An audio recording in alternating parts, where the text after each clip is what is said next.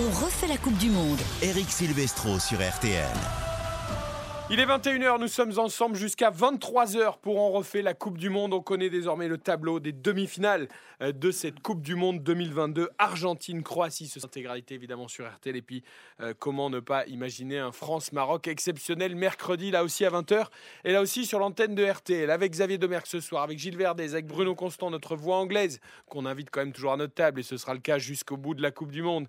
Avec Johan Rioux, notre euh, trublion à nous, notre Très Monsieur heureux. Plus. Très heureux, on s'amuse énormément, beaucoup d'amour dans cette équipe. Et nous étions avec Alain Bogossian et Nicolas Jean-Giraud pour évoquer les Bleus entre 20h et 21h. Nous sommes maintenant avec Hugo Hamelin, autre envoyé spécial de RTL au Qatar pour parler de ce formidable Maroc, première équipe africaine en demi-finale d'une Coupe du Monde. Il était au stade hier pour Maroc-Portugal. Bonsoir mon Hugo.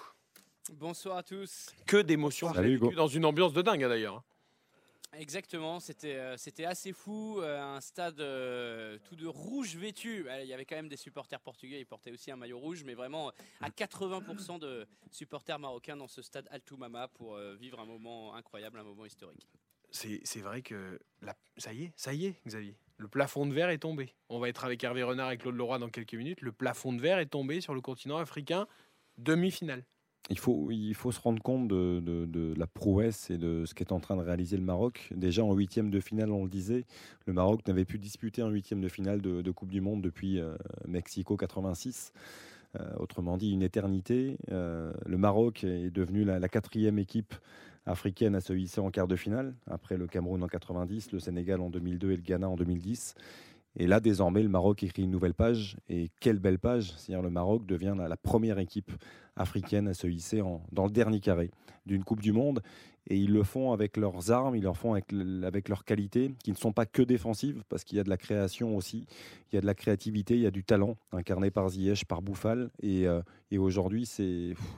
Ça fait du bien. Ça fait du bien de voir cette sélection marocaine qui nous montre, encore une fois, on l'a dit hein, déjà depuis le début de l'émission, mais que le collectif restera toujours au-dessus de tout, malgré le, le plus grand nombre de talents individuels dans une équipe.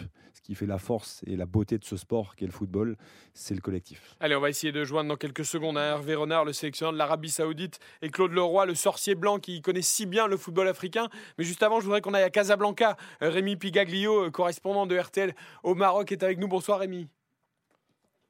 Bonsoir. Je n'ose imaginer la fête à Casablanca et partout dans le pays, euh, toute la soirée, toute la nuit, peut-être encore même aujourd'hui.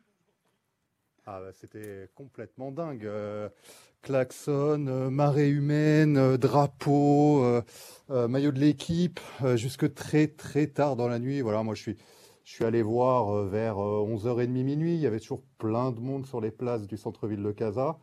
Et ça a continué à klaxonner jusque 4h, 5h du matin.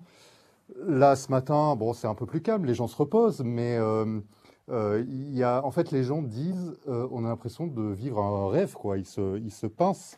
Euh, C'était euh, euh, déjà un exploit d'atteindre les huitièmes de finale, puis encore un exploit, un autre exploit d'atteindre les quarts de finale. Mais alors les demi-finales, les, les gens du, ont du mal à, réaliser. Euh, et puis maintenant, ils, croient que tout est possible. hein. Euh, en ayant sorti le Portugal, l'Espagne, en ayant battu euh, la Belgique, en ayant fait 0-0 contre les vice-champions du monde, la Croatie. Bon, tout le monde est d'accord pour dire que, ok, la France est très très forte cette année. Mais voilà, c'est le foot, rien n'est impossible. Ouais, il y a beaucoup d'équipes euh, africaines ou de continents différents qui nous ont séduits durant cette Coupe du Monde. Hervé Renard nous fait la gentillesse d'être avec nous, le sélectionneur de l'Arabie Saoudite, euh, qui a eu tout à l'heure Xavier Domergue au téléphone. Ils ont longuement discuté. Bonsoir Hervé.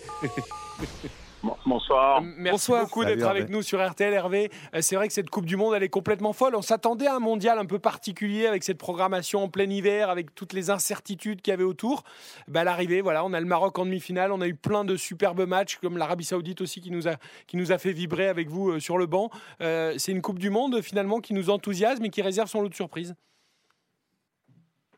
Oui, c'est le c'est le football d'aujourd'hui où beaucoup de fédérations euh, travaillent euh, énormément et travaillent euh, de façon remarquable.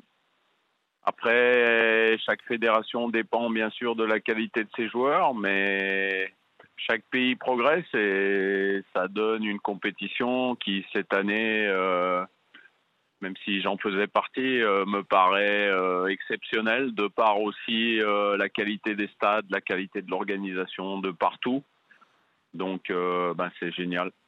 Alors Hervé, l'homme qui va prendre la parole maintenant sur RTL est quelqu'un qui compte énormément pour vous et je suis sûr que vous allez être ravis de vous retrouver ensemble ce soir. C'est Claude Leroy qui nous fait la gentillesse également d'être avec nous, qui est souvent un habitué de l'antenne de RTL. Bonsoir Claude. Bonsoir, salut Hervé. Salut Claude. Euh, le football à l'honneur, tout le football, mais notamment le football africain, Claude, avec cette qualification du Maroc, hein, le Cameroun, le Sénégal, le Ghana en 90, en 2002, en 2010, avaient buté sur les quarts de finale. Ça y est, c'est enfin fait pour une équipe africaine, une demi-finale. Oui, ce qui, est, intéressant cette année, c'est que au soir de la troisième journée, les cinq équipes africaines pouvaient se qualifier, ce qui n'a pas toujours été le cas. Donc euh, les cinq équipes avaient encore un espoir, même si ça paraissait très compliqué pour le Cameroun. Ça ne dépendait pas que de lui, mais euh, c'était possible. Et puis, il y a quatre ans, c'est pas parce qu'Hervé est là, mais Hervé dirigeait le Maroc et et je pense que s'il y a une équipe qui avait montré aussi beaucoup de qualité, si je me rappelle bien, ils avaient fait match nul contre l'Espagne, euh, bêtement perdu contre le Portugal et, et, contre l'Iran, sans du tout le mériter. Donc, dans un groupe qui était extraordinairement difficile avec Espagne et Portugal, euh, ils avaient montré beaucoup de qualité. Mais pour rebondir sur ce qu'a dit Hervé tout à l'heure, on prend deux exemples Maroc en Afrique et, et Arabie Saoudite. Le Maroc, depuis 13 ans, a salé à l'académie. Ils ont commencé à faire un véritable programme de travail pour les formateurs et pour les jeunes. Et ça donne, ça, paie. il commence à y avoir euh, beaucoup de joueurs qui sont partis de, cette première génération. Et puis l'Arabie Saoudite, euh, j'en ai souvent parlé avec Hervé, euh, ils mettent le paquet aussi, ils essaient de se structurer. Il a la chance d'avoir, disait-il, des, dirigeants de grande qualité. Et, ça porte ses fruits plutôt que quelquefois euh, ce qui se fait un petit peu n'importe comment dans d'autres fédérations. On n'a pas compris que le football des jeunes et la formation des éducateurs, c'était les deux choses les plus importantes. Hervé, euh, Claude, déjà, comme l'a dit Eric, un, grand merci d'être avec nous ce soir. Vraiment, c'est une chance immense de vous avoir tous les deux. On sait que vous avez une relation très particulière qui remonte à un certain nombre d'années. J'ai eu la chance de, vivre un grand moment, peut-être l'un des premiers grands moments de la, carrière d'entraîneur d'Hervé. Ce titre, euh, bien sûr, avec la, Zambie en 2012. On a partagé ce moment avec Claude Leroy, avec qui on, a vécu cette Coupe d'Afrique des Nations au Gabon et en Guinée équatoriale. C'est quelque chose qui restera jamais gravé dans, mon esprit, en tout cas dans ma mémoire. Aujourd'hui, de, de, voir le, Claude, le parcours de, d'Hervé, euh, qui a un parcours exceptionnel. On parlait de ce titre en Coupe d'Afrique en 2012. On parlait de, on n'a pas parlé encore du titre en Coupe d'Afrique en 2015 avec la Côte d'Ivoire, avec le Maroc, il y a eu de belles choses aussi. Euh, tu évoquais ce parcours en Coupe du Monde en 2018. Ça doit être quelque chose de, fort pour toi, Claude, et, aussi, bien sûr, quand tu entends les mots de, Claude pour toi, Hervé. Bah, c'est surtout, surtout pour Hervé que c'est fort, parce qu'en plus, je pense qu'il est, au premier tiers de, sa carrière et qu'il y a encore plein de belles choses qui vont arriver. Il récolte légitimement les fruits de, de, de, quelqu'un de passionné, d'authentique, de vrai, qui n'est pas un courtisan, qui n'accepte pas les, les compromissions, qui, qui, fait honneur, qui fait honneur à ce métier, qui fait la fierté de, de ce métier. Moi, c'est quelqu'un que, qui est resté avec moi quelques années, mais que j'adore et que je, je, dis toujours, euh, sous forme de, en souriant, qu'il y a bien longtemps que l'élève a dépassé le maître. Mais moi, je, suis devenu un, grand supporter d'Hervé, mais surtout même quand des moments où il était un petit peu euh, euh, pas, pas critiqué, mais où, les gens se posaient des questions. Moi, je pense que le, plus grand échec pour des dirigeants, pas pour lui, ça a été quand il était à Lille, de ne pas lui avoir laissé le temps, parce que je suis sûr qu'il aurait battu un, club formidable qui a un vrai potentiel pour être un, grand club. Voilà. Oui. Monsieur Renard, j'avais une question pour, pour Monsieur Renard. C'est vraiment, racontez-nous vraiment, Hervé, votre émotion, parce que c'est quand même un des plus grands exploits de, même de l'histoire de la Coupe du Monde, de ce mondial. Cette victoire contre l'Argentine, où d'ailleurs, c'est pas seulement les 5 minutes de folie, c'est le match qui est fantastique. Racontez-nous, c'est vraiment un truc qui sera gravé dans votre vie, mais une émotion. Est-ce que vous avez pleuré? Est-ce que c'était une, émotion absolument surpuissante? Oui, c'était un match exceptionnel dans une ambiance euh, que j'avais jamais connue. Euh, il y avait 85 000 spectateurs euh, avec des Argentins et des Saoudiens, notamment les Argentins qui faisaient un bruit incroyable. D'ailleurs, je suis pressé d'aller voir vite cette demi-finale contre la Croatie. Simplement, j'étais au match contre les Pays-Bas, Argentine. Euh, simplement pour l'ambiance, c'est exceptionnel. C'est bon, il y a un génie sur le terrain euh, dès qu'il touche le ballon, mais l'ambiance, elle est fantastique. C'est le football, c'est ce que j'aime. Et j'ai vécu une journée euh, exceptionnelle, mais de suite, après le coup de sifflet final, moi j'avais qu'une idée en tête, c'était de me qualifier pour les huitièmes de finale. Et même avant le match de l'Argentine, bon, on s'est pas réalisé on n'est pas passé loin, mais on est passé à la fois très près, mais encore trop loin. Voilà, c'est ce qui fait les détails, les équipes qui doivent encore progresser. Parfois, il faut du temps. Euh, il faut savoir faire euh, accepter la sentence et puis euh, travailler encore plus pour ben, un jour vivre ce que vit le Maroc. Juste, j'aimerais rebondir sur le Maroc. Et Claude en a parlé, l'Académie Mohamed VI. Euh, lorsque M. Legja, son président, qui est un personnage euh, un peu atypique, qu'on aime ou qu'on n'aime pas, moi j'ai eu plaisir à travailler avec lui et qui est président depuis 2014 de cette fédération marocaine de football. Il a amélioré le championnat local, il a refait tous les terrains qui sont d'une qualité exceptionnelle. Seule l'Afrique du Sud peut compter des terrains comme ça en Afrique. Il a euh, construit un centre technique national Mamora qui est un exemple euh, même pour des clubs des pays européens ou Amérique du Sud ou ailleurs. C'est quelqu'un qui a structuré le football marocain et de par les joueurs qui sont marocains et qui, sont, qui ont été élevés en Hollande, qui ont été élevés en France et en Espagne, tout ça ajouté et cumulé fait qu'aujourd'hui, eh ben, ils ont des joueurs de grande qualité et un football qui s'est structuré.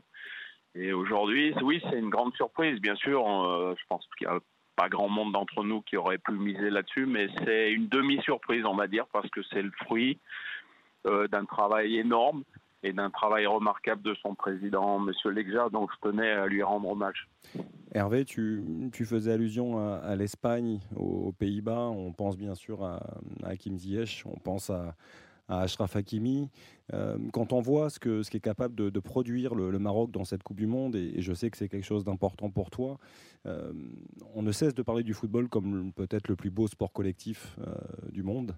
Euh, mais dans, dans cette expression-là, il y a le mot collectif. Et aujourd'hui, du talent individuel, il y en a au Maroc. Mais la, la base de la réussite du Maroc, c'est ce que tu avais aussi insufflé euh, lors de ton passage pendant trois saisons, pendant trois années. Oui, c'est vrai. C'est ce collectif marocain qui fait la différence. Allô? Oui, on t'entend. Oui, excusez-moi, pardon. Euh, oui, juste euh, un petit point euh, qui peut-être va vous... C'est des statistiques. Aujourd'hui, le football est fait de beaucoup de statistiques. En 2018, lorsqu'on s'est qualifié pour la Coupe du Monde dans un groupe avec la Côte d'Ivoire, le Mali et le Gabon, on a fait toutes nos éliminatoires sans prendre de but. Donc euh, voilà, c'est la construction d'une euh, d'une équipe euh, avec une structure solide. D'ailleurs, on a affronté Claude dans une des coupes d'Afrique également. C'est ce qui fait aujourd'hui la force et avec plus d'expérience, hein. avec des joueurs. Il l'a pas digéré, Claude. Avec des avec des joueurs qui sont plus expérimentés, qui évoluent dans des clubs plus importants, et tout ça accumulé fait qu'aujourd'hui est plus euh, un entraîneur qui sort pas de nulle part, puisque Walid Regragui a été champion du Maroc avec le FUS de Rabat en 2016. Il a gagné une Champions League africaine l'année dernière avec le WAC Casablanca. Et aujourd'hui, il se retrouve à la tête de cette équipe de Maroc. Il a insufflé depuis quatre mois une énergie exceptionnelle. Et tout ça accumulé fait qu'aujourd'hui, ils sont un peu. Euh, bah, ils planent, quoi. J'ai eu beaucoup de messages, euh, ils rêvent, ils se demandent si c'est vraiment la réalité, mais pourtant c'est bien la réalité. Ils sont sur un nuage et ils peuvent le rester, attention. Gilles Verdez Oui, euh, bon, bonjour à vous deux. C'est un grand honneur de vous poser une double question. À vous deux qui avez mené des équipes jusqu'à la victoire dans une très grande compétition continentale. Est-ce que vous pensez que euh, pour le Maroc, le plus dur débute? Je m'explique. Le Maroc a brisé le plafond de verre africain. Le Maroc a écrit l'histoire parfois, quand on écrit l'histoire, on peut avoir tendance à considérer que sa Coupe du Monde est déjà réussie. Alors que pour la France, euh, la réussite est peut-être euh, à venir, elle n'est pas encore acquise. Est-ce qu'il n'y a pas un risque pour le Maroc de considérer que finalement c'est déjà gagné et peut-être de se relâcher au moment de la demi-finale? Non, moi je, moi je, pense que le, le gros problème pour le, pour le Maroc, je regardais un petit peu cette composition d'équipe marocaine et il y avait quand même beaucoup de très grands joueurs de cette année qui étaient déjà là il y a quatre ans avec Hervé. Hein. quasiment les joueurs, majeurs. Qui, ils étaient titulaires ou pas, mais ils étaient déjà dans le groupe de, la Coupe du Monde. Je pense que le gros problème pour cette équipe du Maroc, ça, va être la récupération. Ils ont laissé euh, énormément d'énergie, ils ont laissé beaucoup de gomme sur le terrain, ils ont des joueurs, euh, Saïs a, a guère des blessés, Saïs a fini euh, quand même très fatigué, très abîmé J'espère que ce sera plus articulaire que musculaire. Ils ont eu un carton rouge. Donc je, je crois que leur gros problème, ça va être de se régénérer, même si la qualification donne des ailes. Et Hervé avait raison de dire qu'il volait. Mais euh, je, pense que c'est là où la, la, différence peut se faire sur la, sur la demi-finale. Moi, je suis un fou amoureux du football africain, donc j'aurais rêvé qu'ils aillent en finale.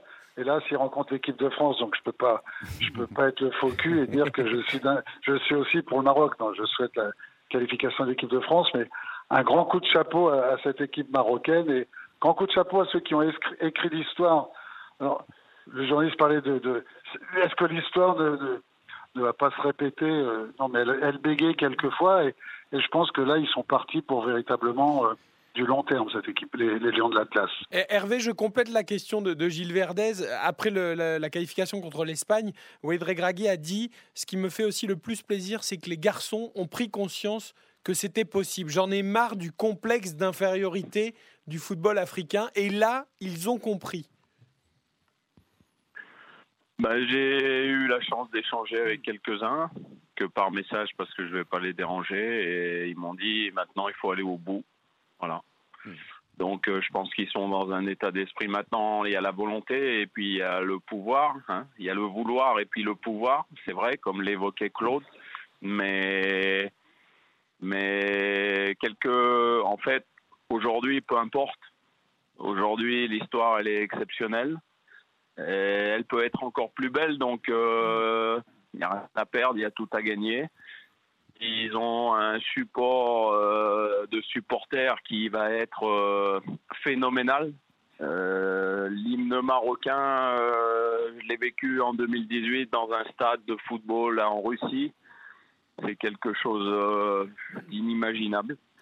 C'est un peuple qui a une passion pour le football comme peuvent l'être tous les pays africains et peut-être encore plus les pays du, du Maghreb avec une, euh, une passion euh, extrême. Et tout ça, ça va donner un match euh, à ébullition et j'espère qu'ils vont pouvoir lutter. Et moi, contrairement à Claude, eh ben, j'aurai la moitié du cœur rouge et puis la moitié du cœur bleu. Ah. Hervé, Hervé parlait de... Euh, que, le destin choisisse. Bien sûr.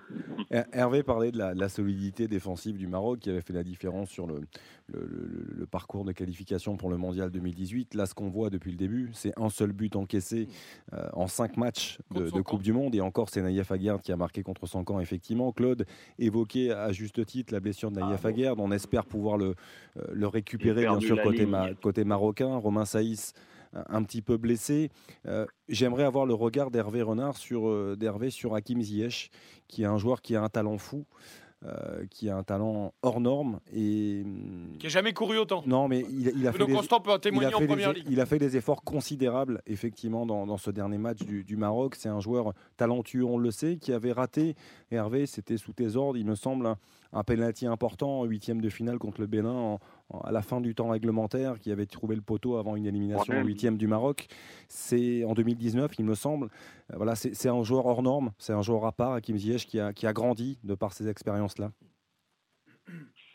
Oui, mais il faut pas avoir la mémoire courte et il faut se rappeler l'épopée de l'Ajax d'Amsterdam en Champions League il y a trois saisons, où Hakim jouait dans les trois euh, milieux et avait un volume aussi important.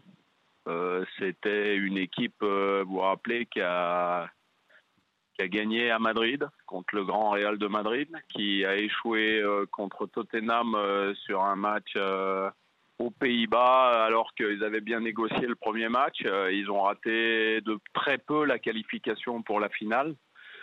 Euh, et à cette époque, Hakim réalisait des performances exceptionnelles parce que c'est quelqu'un qui est capable de renouveler les efforts. Et sur cette Coupe du Monde, déjà, il faut savoir qu'il a été écarté de l'équipe nationale. Euh, cela fait depuis que Vaïd Ali avait été nommé. bon, il s'est passé des problèmes. On rentrera pas dans ces considération-là. Et il est revenu avec une, euh, envie folle de montrer que bah, il était attaché à cette équipe nationale. Et Hakim, euh, il est très très fort quand il est un peu écorché. C'est quelqu'un qui a une, euh, une carrière un peu en dents de scie, mais qui est capable de faire tellement de choses euh, exceptionnelles. Et je sais que Walid, et j'en suis sûr, je suis pas à l'intérieur, mais c'est lui parler et c'est quelqu'un d'affectif, Hakim. Et c'est pour ça qu'aujourd'hui, il est boosté par cette, euh, par cette Coupe du Monde. Et c'est, comme vous le disiez, de toute façon, c'est un joueur exceptionnel qui est capable de délivrer euh, des coups de pied arrêtés d'une qualité euh, qui est rare et puis qui est capable de, de, voir ce que certains ne sont pas capables de voir dans, un, dans des dixièmes de seconde. Donc euh, voilà, c'est, je pense qu'on a tout dit sur Hakim. Monsieur Renard Claude, Claude, oui, vous pouvez acquiescer. Non, non, oui, il m'impressionne c'est qu'en fin de match, il avait le brassard de capitaine, on a l'impression qu'il débutait le match. Il a fait euh, trois ou quatre courses de 30 ou 40 mètres pour venir se, replacer après avoir perdu un ballon, pas loin du, deuxième poteau. C'était absolument impressionnant. Lui, dont on disait qu'il était peu calculateur dans ses efforts, c'était exactement l'image inverse qu'il donnait. Mais où il m'impressionne le plus techniquement, on, le connaît, Hervé parlait de sa qualité sur les frappes, c'est exceptionnel, mais c'est sortie de ballon dans les, dans les 30 mètres ou 35 mètres marocains sur un, un dribble en tiroir, un, râteau, ou la propreté technique des Marocains dans cette, dans cette zone, avec euh, souvent un qui est, qui est pas loin, qui est probablement le meilleur milieu de terrain euh, de, de, cette Coupe du Monde en, volume de jeu depuis sur les cinq matchs qui se sont passés. Et, c'est là où la France, il va falloir faire attention parce que défensivement, c'est pas là où on est le plus fort sur notre côté gauche défensif. Donc je pense que c'est là où il peut y avoir des problèmes. Claude Leroy, Amrabat a dit de Walid Regragui que c'était le sorcier du Maroc. Ça vous rappelle quelque chose, ça? Le sorcier, non. Le sorcier blanc que vous étiez Alors, ouais, Hervé parlait de, son titre avec le FUS de, Rabat. Je veux dire, quand on est au Maroc et qu'on est au FUS de Rabat, a priori, on n'est pas champion, hein, parce qu'il y a toujours le, il y a toujours le il y avait les phares, il y a le, Raja. Et, euh, ce que j'aime beaucoup chez Walid Regragui, bon, premièrement, c'est son intelligence, sa façon de, il aime, il aime les joueurs, il aime le foot. Et ça, c'est la première qualité d'un entraîneur, c'est d'être foot ses joueurs sans leur faire de cadeaux. On l'a vu à un moment, il a bougé, il a bougé un petit peu Ziyech euh, le long de la ligne de touche. Mais c'est que enfin, et c'est ce que je regrettais souvent, c'est quand on était en, Afrique du Nord, dans le Maghreb, et Hervé le sait très bien, euh, les Marocains parlaient de l'Afrique. Ils disaient, mais vous en Afrique Et moi, j'étais toujours en train de leur dire, mais euh, vous êtes où? Vous êtes, oui, vous êtes le Maghreb, mais l'Afrique, c'était ce qu'il y avait de subsaharien. Or, depuis le début, Walid Regragui ne cesse d'associer les résultats de son équipe au continent africain. Et ça, c'est un pas énorme psychologiquement, pédagogiquement. Il faut lui tirer aussi un grand coup de chapeau dans, dans sa façon de, justement, de réensorceler le Maroc sur tout ce continent.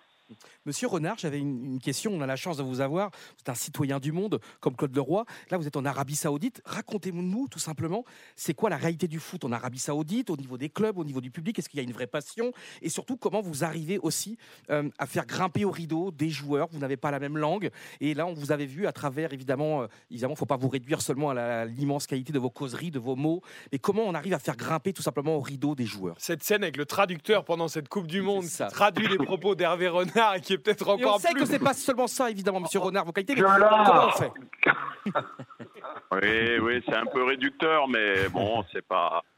Aujourd'hui, c'est bien, mais comme je l'ai dit et répété, euh, ça a marché cette fois-ci. Il y a plein de fois où ça n'a pas fonctionné. Hein. Il ne faut pas non plus se leurrer. C'est ce qui fait nos carrières d'entraîneur avec des, choses euh, positives, des choses un peu moins positives. Voilà, c'est comme ça. C'était juste une parenthèse.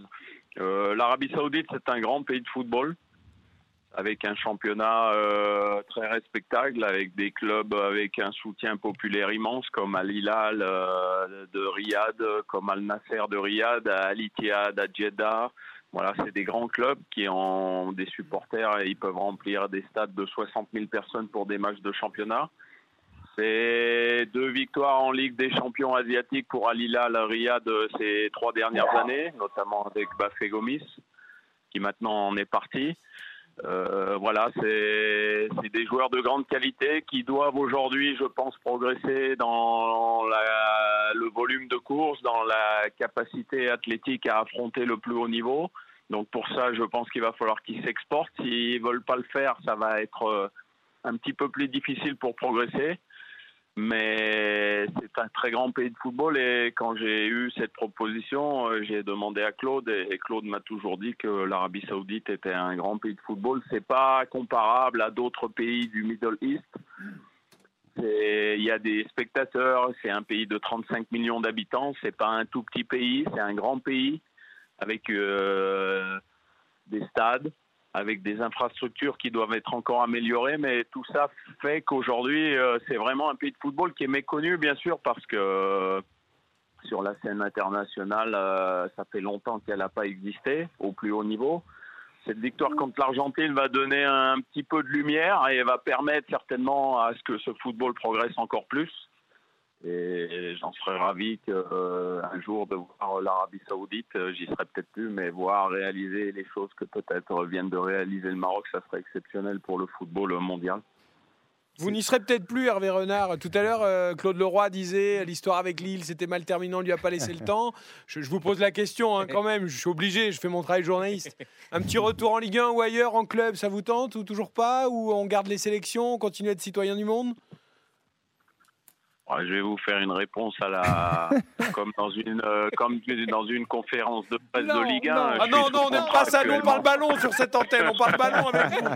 Pas de réponse de conférence de presse. Une réponse de passionné de football. de voix. je suis sous contrat actuellement. Ah,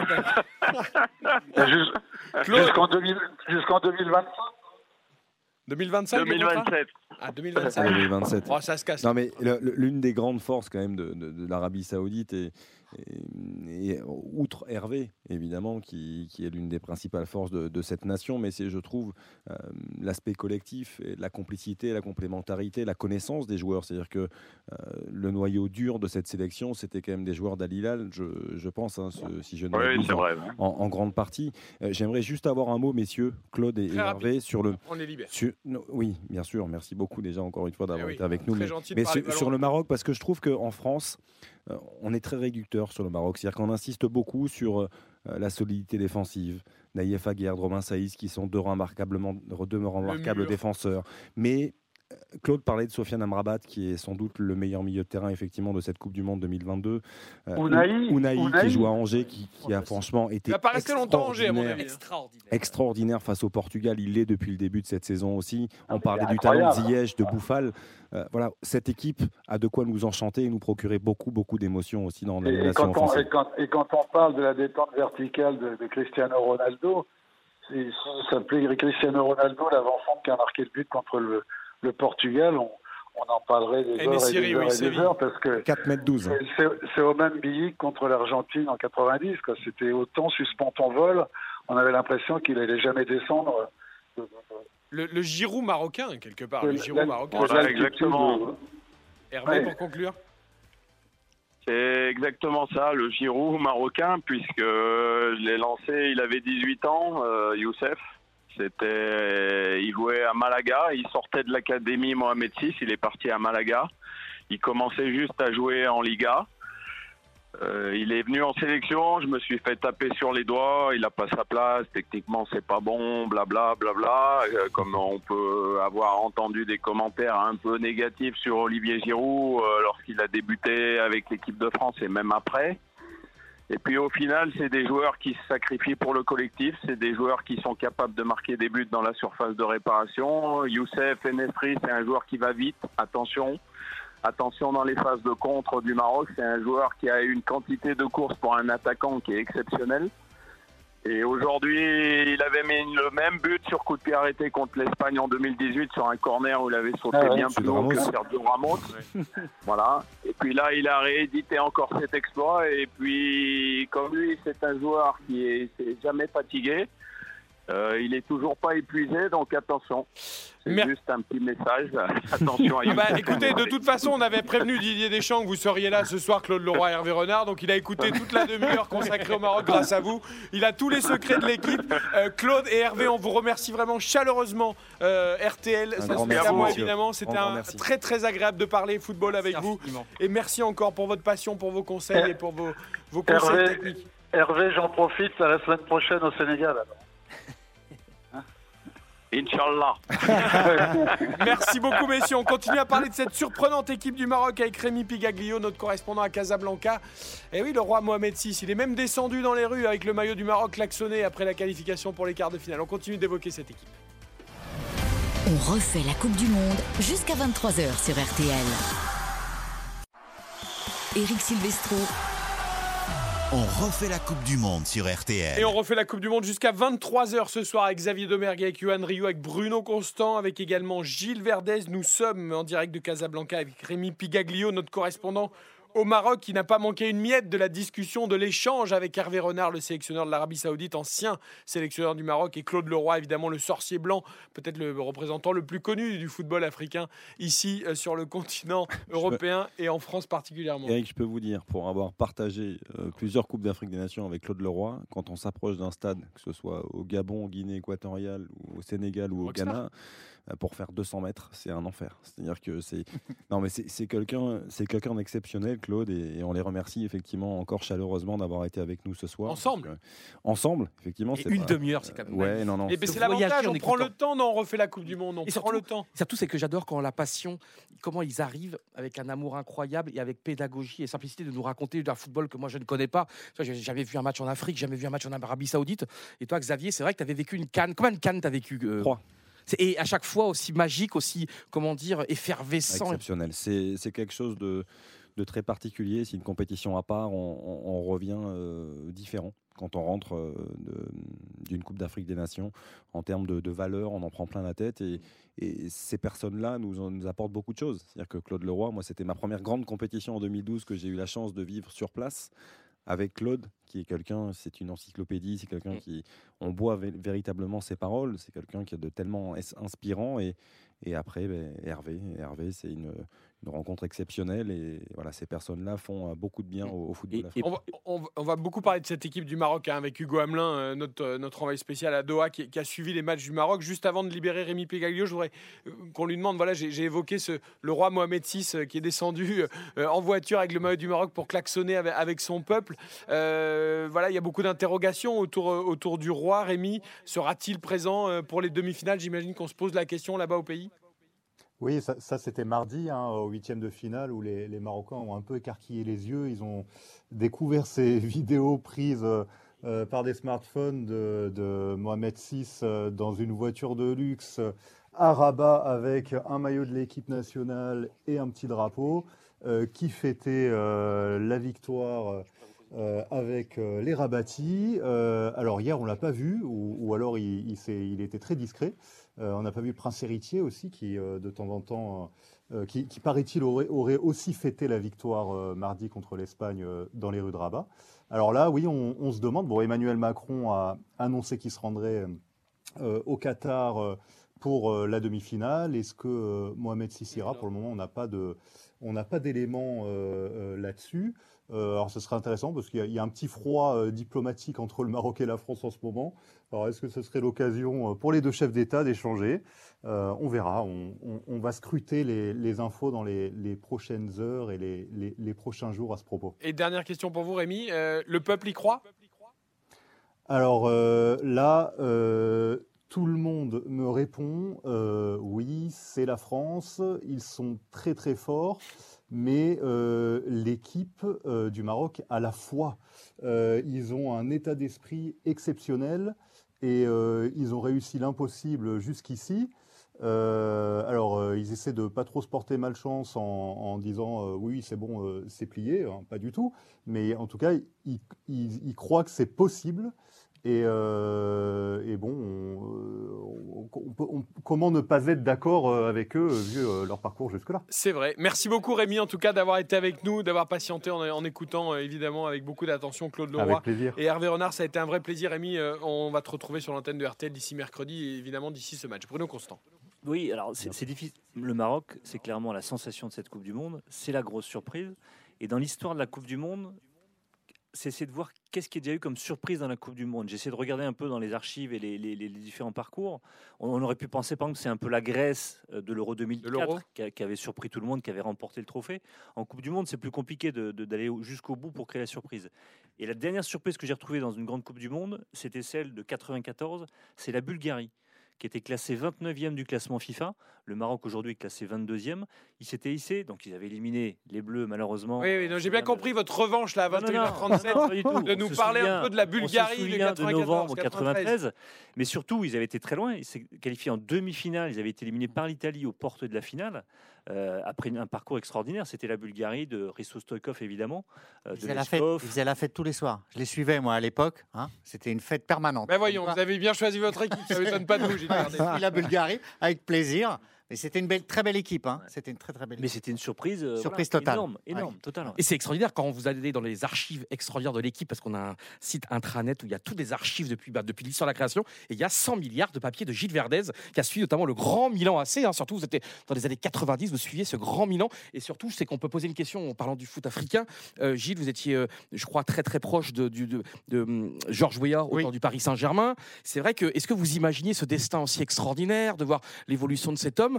Et de voir ses un enfant aujourd'hui de Georges Weah à la Coupe du Monde. Qu'est-ce que vous en pensez de ce personnage? Bah, C'est vrai que euh, Weah, c'est euh, au-delà du, euh, au du foot, c'est-à-dire qu'il était déjà charismatique. Je ne vais pas dire que je pressentais qu'il aurait un destin national, mais ça me rappelle l'effervescence qu'on vit euh, en ce moment au Maroc, quand moi je l'accompagnais au Libéria, notamment quand il avait reçu euh, le Ballon d'Or. Et c'est ce que disait aussi Xavier à propos de Claude Leroy. Euh, Claude Leroy, vous ne pouviez pas faire 200 mètres, oui, on ne pouvait pas en faire 10.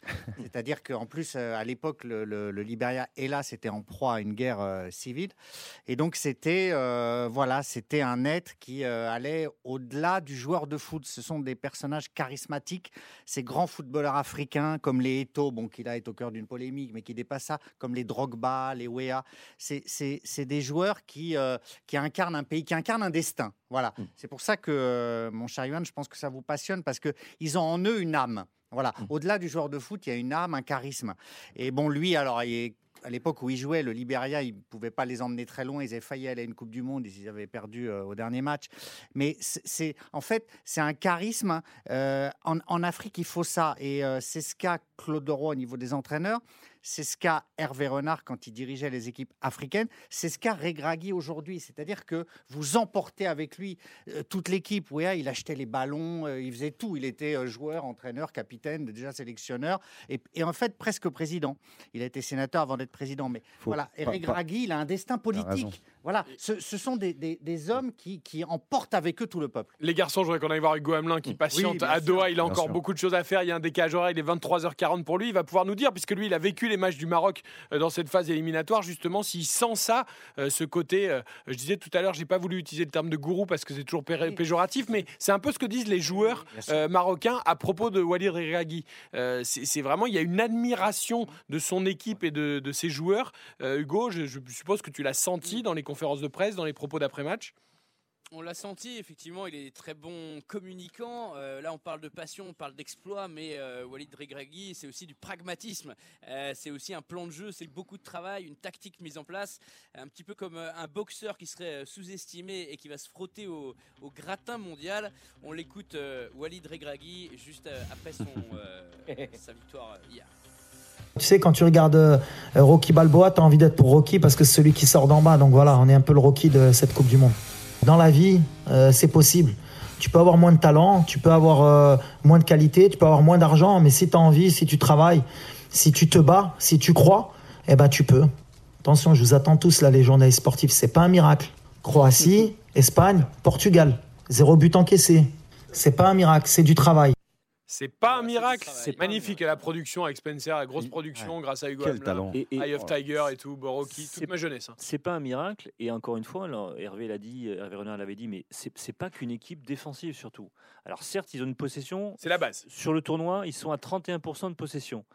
Mais leur 27% capacité, hier. le courage qu'ils ont pour ressortir le ballon proprement, pour moi, c'est digne de la Croatie, c'est digne de ces grandes équipes euh, slaves qui sont capables de ressortir proprement le ballon et se projeter vers l'avant à, à 3, 4 passes à une, deux touches de balle.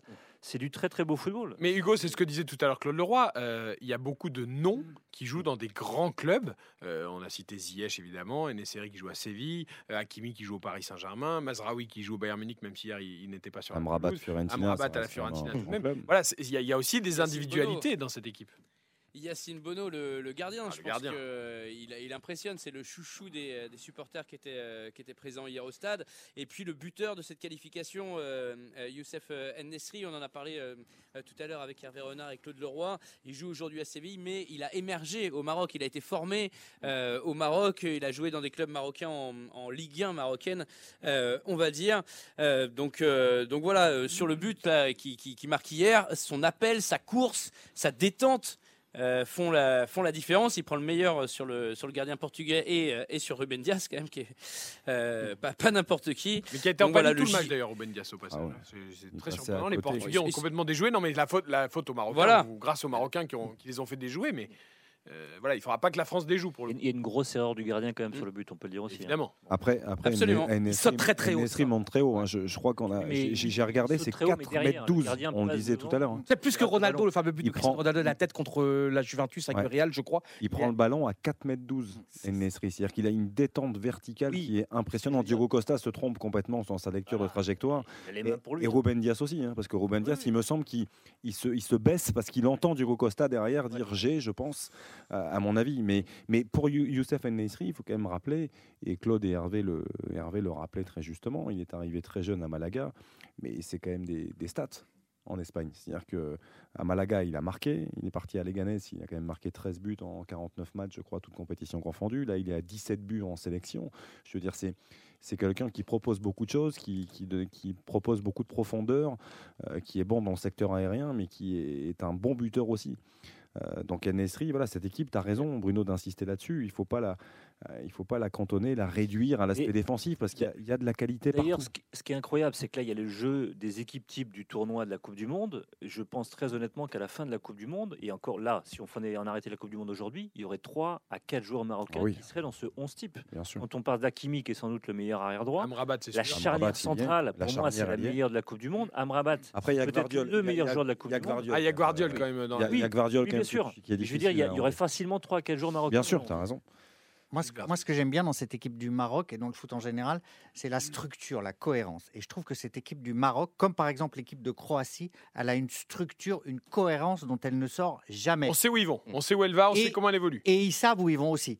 Et ça, c'est le coach. Ça, c'est le coach. C'est-à-dire qu'il y a une discipline collective, une compensation permanente de l'un pour l'autre, qui fait qu'à un moment, face à des équipes qui se désunissent, comme le Portugal, que j'ai trouvé très décousu, très désuni, et ben, à un moment, la force, tactiquement, on dirait du bloc, mais du collectif, fait que ce projet commun, partagé avec le sélectionneur, il vous permet de détruire des Gilles, quand, quand tu parles de la structure collective, tu as complètement raison, parce qu'il faut quand même rappeler que contre le Portugal, euh, tu joues sans euh, Mazraoui, qui est quand même un joueur capital depuis le début, tu joues sans Naïef Aguerd, blessé, Ah oui. qui fait partie de, quand même de ta Et avec Saïs qui sort dès la qualité. 50e. Et, et Bien sûr, Amrabat, et tu joues joue avec- sous infiltration aussi. C'est Amrabat, on, on parle d'Achraf Ouais. Hakimi aussi qui joue un peu blessé depuis le Mm. début. Bon, ça, je ne sais pas vraiment si c'est le cas, mais euh, Attila Tala rentre. Mm. Euh, Hugo va nous le confirmer. Il fait un match de très très haut niveau. El Yamik rentre en défense centrale. Il est au niveau aussi. Et quand tu parles de structure collective, tu as raison parce que tu as le sentiment aujourd'hui que peu importe les joueurs que tu mets, même si individuellement ils sont peut-être un petit peu en dessous, ils se mettent au niveau. Oh, Hugo, t'as vu des failles quand même? J'ai vu des failles. Rassure-nous, ouais, t'as vu des failles? Ouais, forcément, forcément, euh, il va y en avoir de toute façon. Il en parce faut, hein, des-.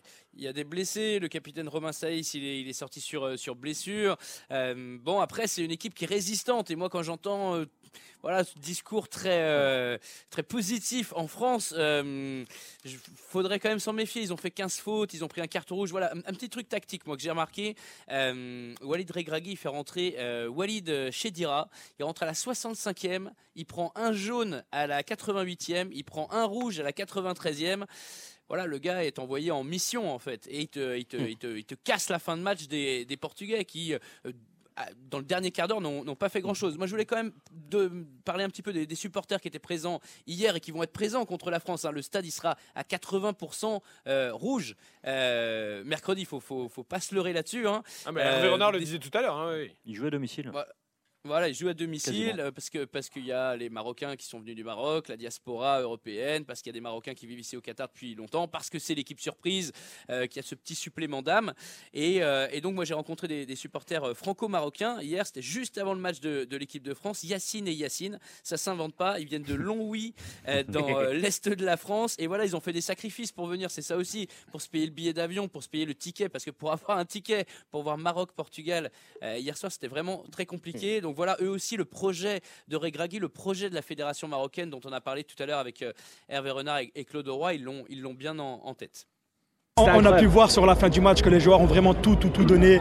Euh, le nombre aussi de blessés qu'on a pu avoir sur les, deux dernières confrontations, etc. Ça montre aussi tout l'engagement. Un, voilà, un engagement, franchement, les joueurs, ils sont à fond. Euh, on sent qu'il y a un réel projet.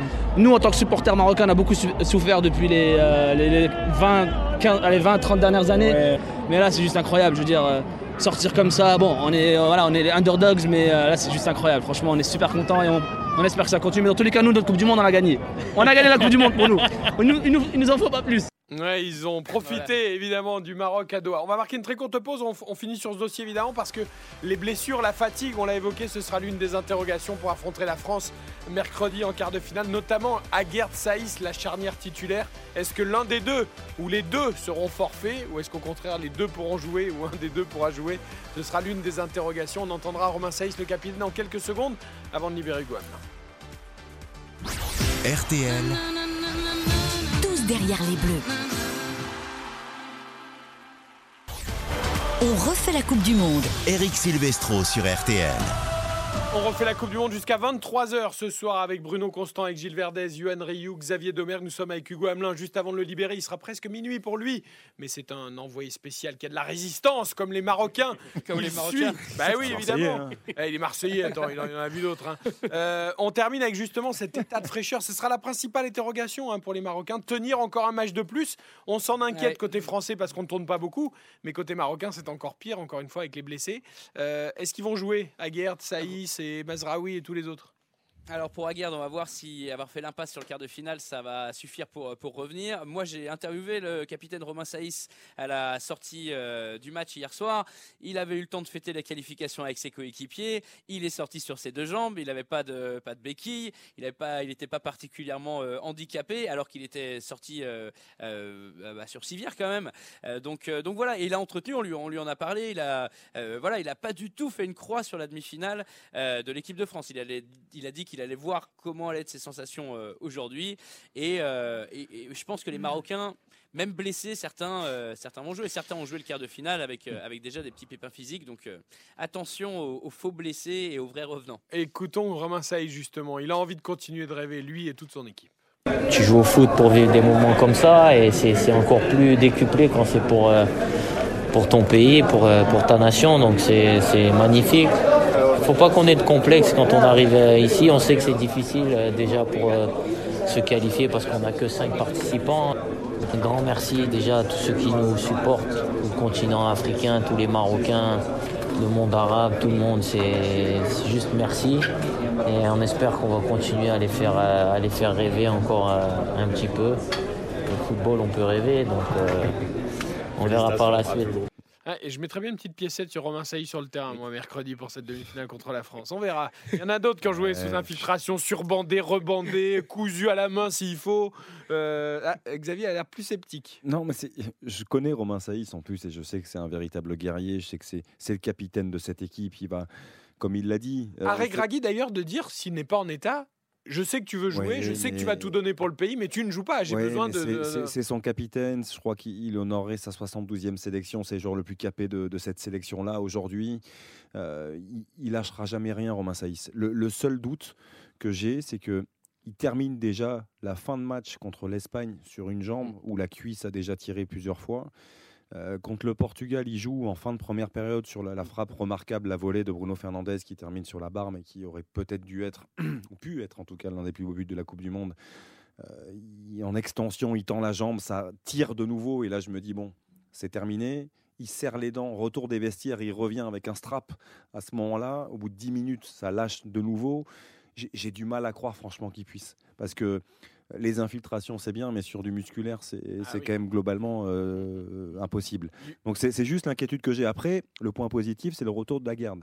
En revanche, la, la, blessure me semble pas si grave que ça et je pense qu'il pourra compter sur le retour de Naïef Aguerd sur, ce, sur cette demi-finale. Hugo, tu as le bonheur incroyable de suivre cette équipe maintenant. Euh, est-ce qu'elle te, comme nous, en tout cas, moi, je suis, enfin, en tout cas, on est bouleversé par cette équipe. C'est le conte de fées de ce, de ce mondial et on a besoin de ces histoires-là. Quand tu vois Unai et Buffal qui galèrent avec le football extraordinaire, hein, parce qu'elle nous fait rêver de par l'histoire qu'elle véhicule. Et la Croatie, la Belgique, le, Canada, l'Espagne, le Portugal, tu rends compte, ils sortent quand même. Et voilà, Hugo, toi, humainement, comment tu vis cette aventure en les suivant maintenant?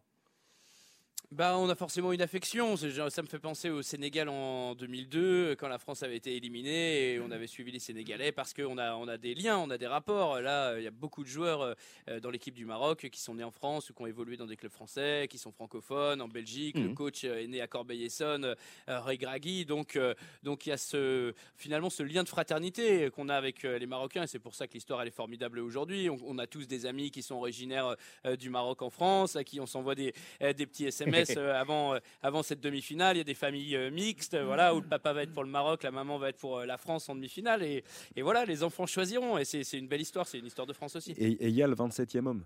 Parce que je, je pense qu'il ne faut pas l'oublier ah et le négliger. Amin Harit, il n'y a pas que lui hein, qui, manque à cette, cette, équipe. Mais Hugo est avec nous en plus, donc je pense bien évidemment à Amin Harit, le, le Marseillais. Mais je, c'est quelqu'un, je pense, qui renforce encore ce, groupe-là dans, la volonté. Et il est formidable sur les réseaux. T'as vu, il est à fond sur les réseaux. Ça, Pareil, lui, il est à bloc, donc c'est beau. Ce qu'il a vécu, c'est un traumatisme énorme. Et je, à l'image de ce que disait Bruno tout à l'heure sur Harry Kane, je, ne suis pas sûr mm. qu'il puisse s'en relever. Bah, Baptiste a beaucoup échangé avec lui ces derniers jours. On l'a évidemment invité sur RTL. Bien sûr. Voilà, tu sens que c'est trop dur. C'est trop dur pour lui. Bien sûr euh, Peut-être après la compétition, mais euh, voilà, il avait été l'invité d'RTL Foot euh, euh, pendant de longues minutes cette saison et c'est un garçon attachant aussi.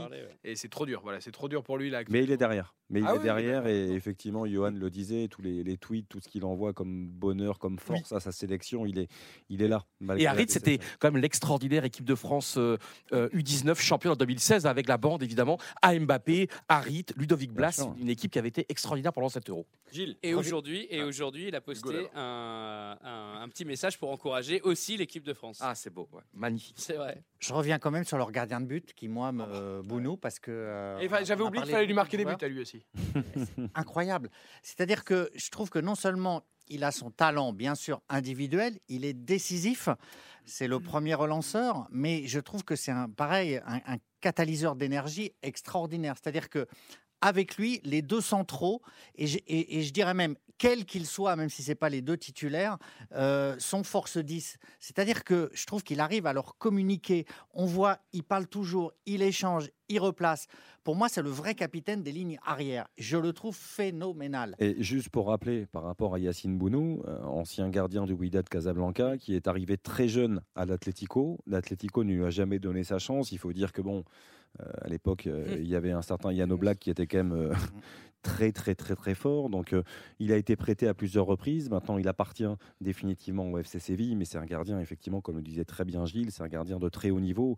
Et aujourd'hui on a vu sur les séances de, de penalty, mais pas uniquement. C'est-à-dire que sur sa ligne il est, il est exceptionnel. Il, athlétiquement, il en impose.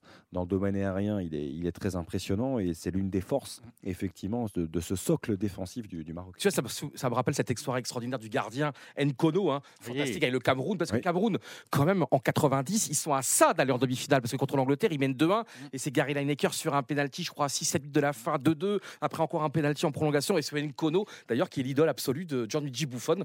On l'a toujours dit, c'était mon, mon, héros et vive ces grands gardiens euh, africains magnifique. Moi, j'ai une stat qui, fait, qui va faire peur l'équipe de France. Ah non, mais j'ai. Ah bah, attendez, parce que vous allez voir ma conclusion après.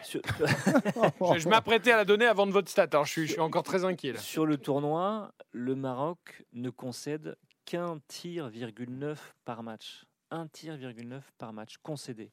C'est famélique, c'est famélique, c'est impressionnant. Et on a parlé, alors après on a parlé de la structure d'équipe, etc., etc. Moi je voulais quand même tirer un coup de chapeau euh, sur les équipes africaines qui sont en train de prendre de, de la valeur, du volume, qui se décomplexent. C'est aussi des entraîneurs africains. Ah, ça, on l'a souvent dit sur l'antenne. On a parlé d'Hervé Renard, de Claude Roy, etc. Il y a beaucoup d'entraîneurs français qui ont entraîné, qui ont fait le bonheur des sélections africaines.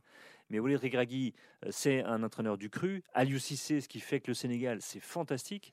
Et il y a Belmadi ça, dans le côté décomplexé, il y a aussi des entraîneurs, on fait confiance aux coachs, aux coachs locaux. Évidemment, Belmadi de l'Algérie, euh, également, et pas que le coach tunisien également, de l'équipe de Tunisie. D'ailleurs, d'ailleurs, quand on a entendu Walid Regragui tout à l'heure, ça te fait penser à Belmadi. Ah, j'ai l'impression d'entendre Belmadi, c'est terrible. Dans, dans, la manière de parler, dans la manière, c'est vrai. Hein je, je, trouve que c'était assez incroyable. extraordinaire. Tous ces mots, ça percute, c'est pertinent. c'est. Mais bien voilà, nous voilà bien lotis. Euh, je vais libérer Hugo ah. Hamelin et j'allais vous dire avant de lancer la pub et qu'on passe à autre chose que tous ceux qui ont écouté cette heure dédiée au Maroc dans On refait la Coupe du Monde.